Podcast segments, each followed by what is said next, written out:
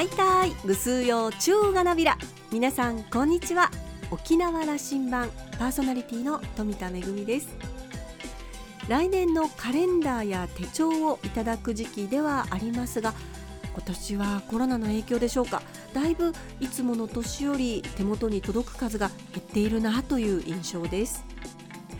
ここ数年はお気に入りの手帳があってとある企業からいただく手帳がですねちょっと小さめで使い勝手が良くてであの毎年色が変わるので今年は何色が届くのかなと楽しみにしていたところなんですがコロナの影響でしょうか？それとも経費削減なんでしょうか？今年から手帳の作成配布は行いませんと聞いてですねうわ来年の手帳どうしようと今頃になって慌てているところです。来年のカレンダーや手帳に予定を書き込んでいきますが大変なことが多かった2020年。来年は楽しい予定がたくさん書き込めますようにと祈っています。さあ沖縄羅針盤今日も5時までお届けいたします。どうぞお付き合いください。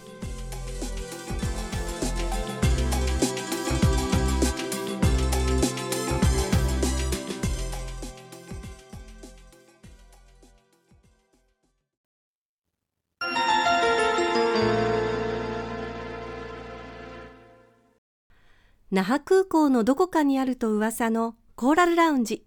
今週は浦添市立図書館館長の上里隆さんとラウンジ常連客で沖縄大学地域研究所特別研究員の島田克也さんのおしゃべりです。上里さんは1976年長野県に生まれ沖縄県で育ちました。早稲田大学大学院修士課程を修了。法政大学沖縄文化研究所研究員などを経て2019年から現職。専門は琉球史です。著書に目から鱗の琉球沖縄史琉球という国があった。海の王国琉球。漫画沖縄琉球の歴史。少子と首里城ほか多数。2011年には NHK ドラマテンペストの時代交渉を担当されました。今回は歴史的な視点から見る中部広域圏についてどんな魅力が語られるのでしょうか？それではどうぞ。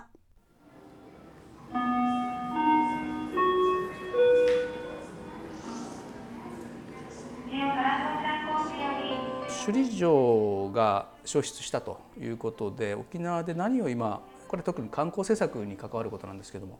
あそこに300万人人が来ていたと、はい、年間で。それはそこに滞在時間4時間ぐらいあったとしてその4時間をあそこと同じ満足度が沖縄社会で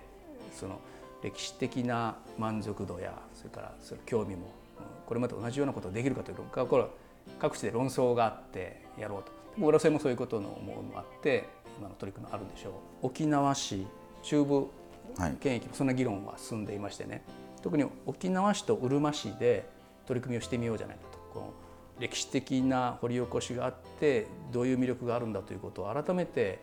うん、研究し世に出してみようということの取り組みがあるんです。はい、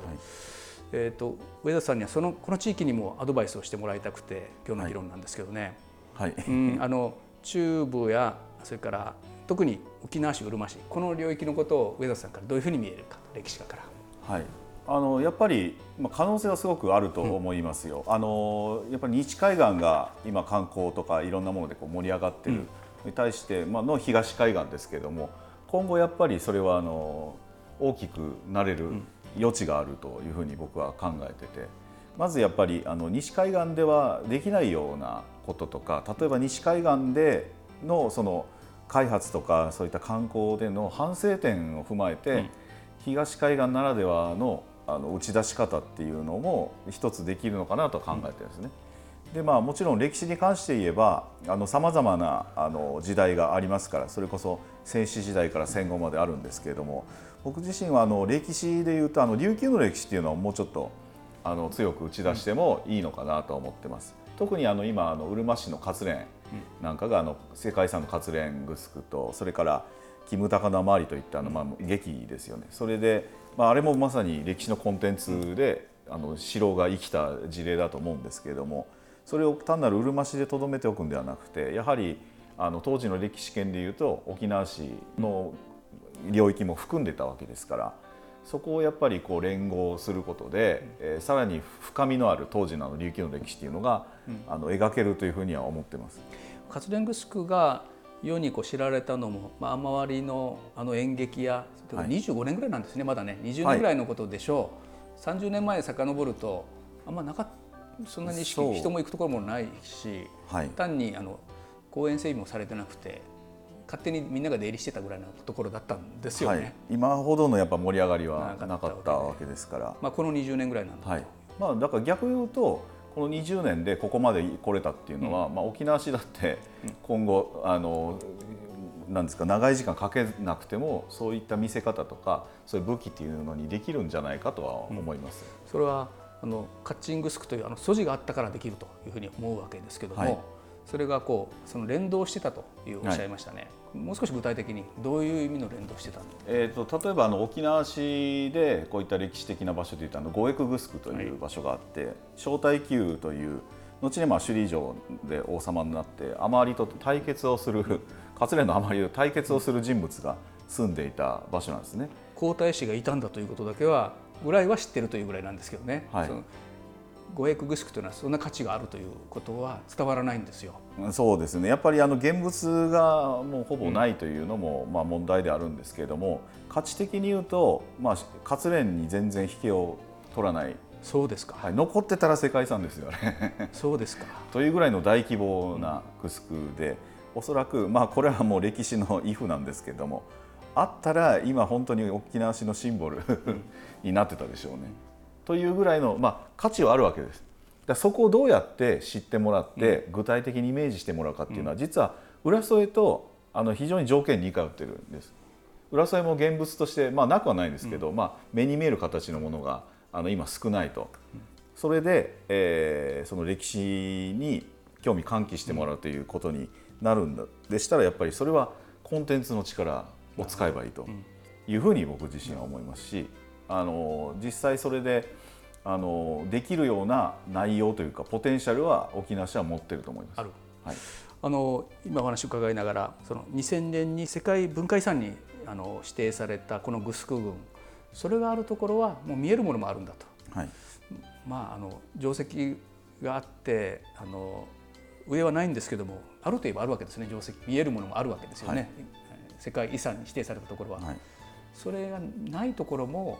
価値が寝ているところは多々あるわけですね。そうですね。はい、それはもうあるわけですね。はい、いやこれ見えないのでね、あるということも伝わってないと思うんですよ。もうそれ伝えるにはやっぱりそれに変わるものをやっぱり提示しないといけないので、うん、それできるならもうあのコンテンツですよね。そしてもう一つやっぱりものではなくて人物を、うん、に注目をするということがあのできると思います。うん、それこそ小耐久とか、あとあのあまりと対決をしたウーグスクケンユという、ウフグニグスクという。彼は本当にあのドラマにできるぐらいの素材がありますんで彼に注目して人物というそのキャラそのコンテンツを前面に押し出して、うん、あの見せるというのも一つ有効な手段かなと思っています。うん、他にいくつかこうあの、うん、寝てるものがあるぞというふうに目指さんから見えるものが、まあ、千葉なグスクなんかはもちろんウフグスク県有がの最後がそちらだったという確か言い伝えがあったと思いますが、まあ、グスクはあるんです。グスクあるんで、それをやっぱりうまくこう整備をしていくとかあとはお墓もありますし、うん、えー、商船用のお墓とか、えーまあ、ウフグスク経由の墓もありますし、まあ、その辺りは一つ使えるのかなと思いますけどね。あの近代の歴史に入っていってもまた面白いものがあると思うんですけどもね、はい、うん、海岸線も実はその合わせ海岸から活連に向かっては特徴的な海岸だったという研究がありますよね。まあ、あの戦前はまあ塩田になっていて、うん、さらにあのやんばる線とかそういった中古型船が停泊をする、まあ、一大港湾拠点にはなってたんで、やっぱり物流の中心というところの歴史っていうのも見てもいいのかなと思います。合わせには特にあの馬車軌道が、はい、与那原から通ってましたしやっぱり拠点なんですよね。そういった交通の歴史とかも含めて、うん、あのその沖縄市を見ていくっていうことはできると思います。そこから太平洋側に見えるのは津堅島があってはい。で活連の先からは、うん、宮城島がえー偏座があり、はい。宮城があり、えー池江があり、そして浜比嘉があり、はい。ここのエリアもあのなんか意味を持ってる歴史的な意味を持ってる寝てる分があるんだろうなと想像はできるんですけどね。はい。まあ、やっぱりその特徴的なのは東証があるという、で島々があのこの行政区画の中にあるっていうのは他の市町村ではない場所もありますからそこは一つ特徴になっているのかなとまあ思います。だからその海の歴史とか、例えば交通でいうとあの海中道路とかですね。島をこう本島でつないでいくっていうのがやっぱり歴史的な懸案だったそういったその道を築いてあの通していくっていう歴史なんかも一つあのこの沖あのうるま市の、まあ、歴史にはなってると思いますけどね。これから研究に力を入れようと思っていることありましたらお話聞かせてください。えっとそうですねあの、まあ、琉球の歴史古琉球という歴史を今までこう研究はしてきたんですけれどもまだあの沖縄の歴史という全体の中で掘り起こされてない時代というのがあると思うんですね。そこをやっぱりあの注目していきたいなとは思ってますが具体的に言うとあの戦前の時代なんですよ、大正時代ですね、あの例えば沖縄戦なんか結構もう研究がこう進んでて、まあ、とたくさんの人たちがそれをやって詳しく調べられてる、でその前の時代で言うと、まあ、琉球処分、要するに琉球王国がなくなるまでの時代ですよねで、えーここもやっぱりこう層が厚いと。琉球処分明治になってから沖縄戦までのこの間が今もう空白の時代にほとんどなってて、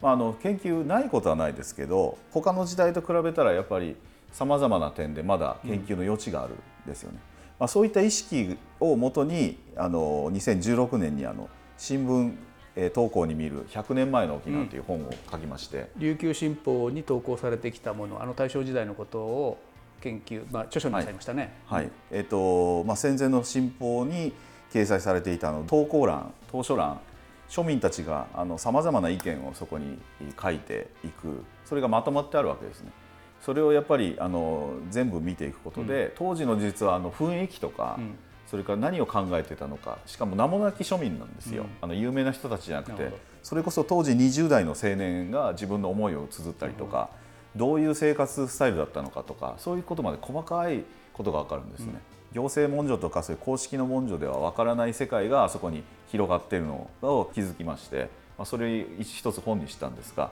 そこであのそれまで知られてなかったやっぱりその時代というのが見えてきた、まあ、そういうことが今後もっと必要じゃないかなと思います。それは私も興味深いですね。そういう意味言われると大正時代の沖縄という風景のことをあまり想像できないですね。まあ、写真はあるんですけど、あの得てしてこうノスタルジックな懐かしいとかそういうことでしか基本見られてなかったんですが、やっぱり分析をするという、その写真自体も資料であるから、分析をするということと写真で現れない心の内面ですよね、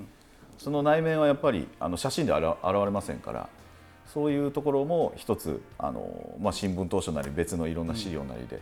こう迫っていけるんじゃないかなと思ってます。これあの今取り組も掘り下げようとなさっているということですね。そうですね、はいじゃああの著書に続くものが出てくるというふうなことまあ、あの出せたらっていうのはありますけど、まあ、引き続き関心を持ってまあ調べたいなということです。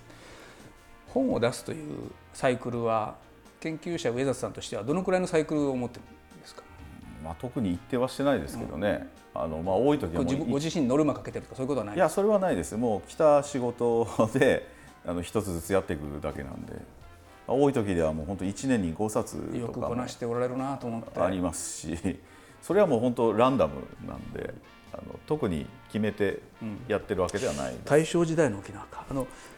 鬼滅の刃」あれも大正時代の日本ということの面白さが現れてますよね。はい、逆に今やっぱり大正時代っていうところが、まあ、注目ん。されつつある、まあ、一つの、まあ、きっかけになるのかなと思いますけど。あれほどのそのコンテンツとしてのインパクトをその日本社会に与えていると。何が起きてくるのかなと思うぐらい私は関心があるんですけども僕はやっぱり歴史ものというところに関心があって、そういう特に大正時代というマイナーな時代でも、しかも歴史というマニアックなものでもやっぱりちゃんと作ればヒットするしみんな見てくれるという、まあ、そこが分かったっていうのはあります。なので歴史というとどうしてもこのいわゆるこう、まあ、オタクのものというかあの難しいとかとっつきにくいっていうイメージあるんですけど決してそうではなくてあのそれは歴史が持っているその元々の性格ではないというふうには「あの鬼滅の刃」を見てあの実感しました。上田さんがあの沖縄の大正の研究をするということが今日分かりましたこれ期待したいと思います最後のメッセージを琉球の歴史沖縄の歴史の面白さをそれこそ2026年の首里城ができてくるまで歴史をもう一回見直したり関心を持つ機会じゃないかということもおっしゃられた、うん、こここういう面白さがあるんだという話をお伺いして終わりにしたいと思います。はいまあ、歴史って結局あの人の営みなんですよ。なのでただ時代が違うだけであの同じ人間がいろいろ考えて、まあ、喜怒哀楽がありでいろんなものを作ってで、えーまあ、生活をしているというそこをもうちょっと詳しく見ていけるような気がするんですね。だから僕自身はあの先ほどのお話ちょっと関連しますけどあの歴史だからあのなんだろうこうとっつきにくいとか,、な特殊なものではなくて我々のこう生活の身近にあるという話だと思うんですよね。沖縄の歴史についてもやっぱりそういうところをもっと丹念に見ていきたいよりリアルにあの当時の人たちの様子があの伺えるようなあのことをどんどん伝えていけば、まあ、首里城っていうのももちろんあるんですけどそれに関連して沖縄の歴史とか昔の沖縄の人たちの,、まあ、あの生き様とかあの様子生活暮らし全部こう見せていけるようなあのふうに方向に進んでいければいいなとは思ってます。そこが面白いところなんですね。今日はありがとうございました。ありがとうございました。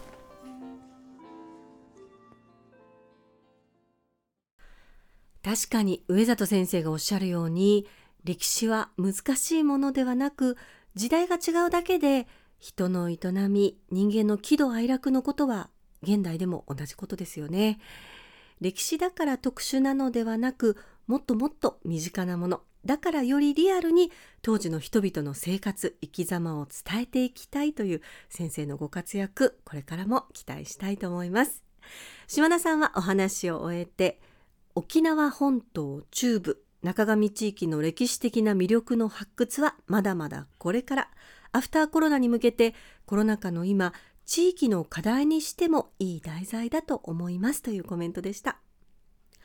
今週のコーラルラウンジは浦添市立図書館館長の上里隆さんとラウンジ常連客で沖縄大学地域研究所特別研究員の島田克也さんのおしゃべりでした。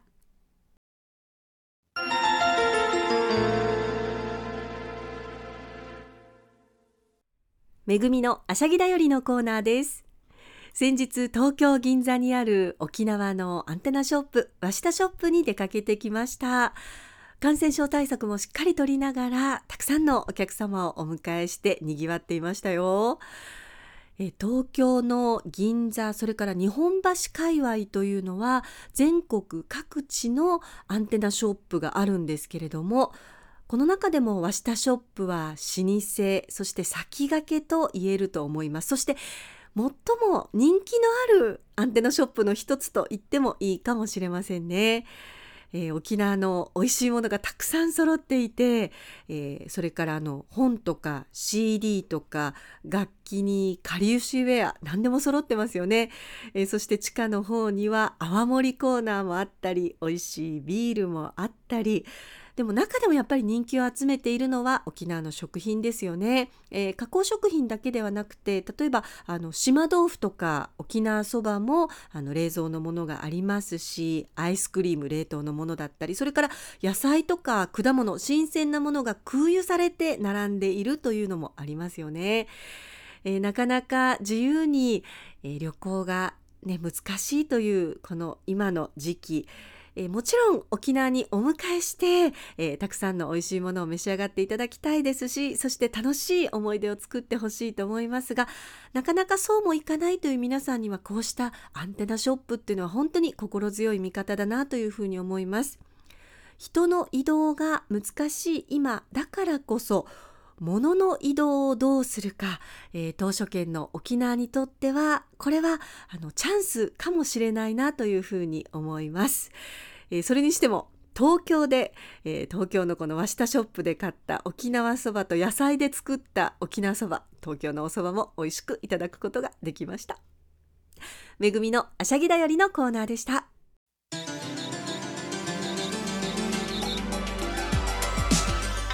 ラジオ沖縄ではラジコでの配信を行っています。スマートフォンやパソコンでのリアルタイム聴取のほか1週間の振り返り聴取も可能です。さらに沖縄羅針盤の過去の放送音源はポッドキャストでも配信しています。こちらはラジオ沖縄のホームページからアクセスしていつでもお楽しみいただけます。沖縄羅針盤のホームページでは番組情報の発信のほか私富田恵とコーラルラウンジ常連客の島田克也さんのフェイスブックへもリンクしていますのでお時間のある時にぜひこちらもチェックしてみてください。沖縄羅針盤今週も最後までお付き合いいただきまして一平二平デービル。そろそろお別れのお時間です。パーソナリティは富田恵でした。それではまた来週。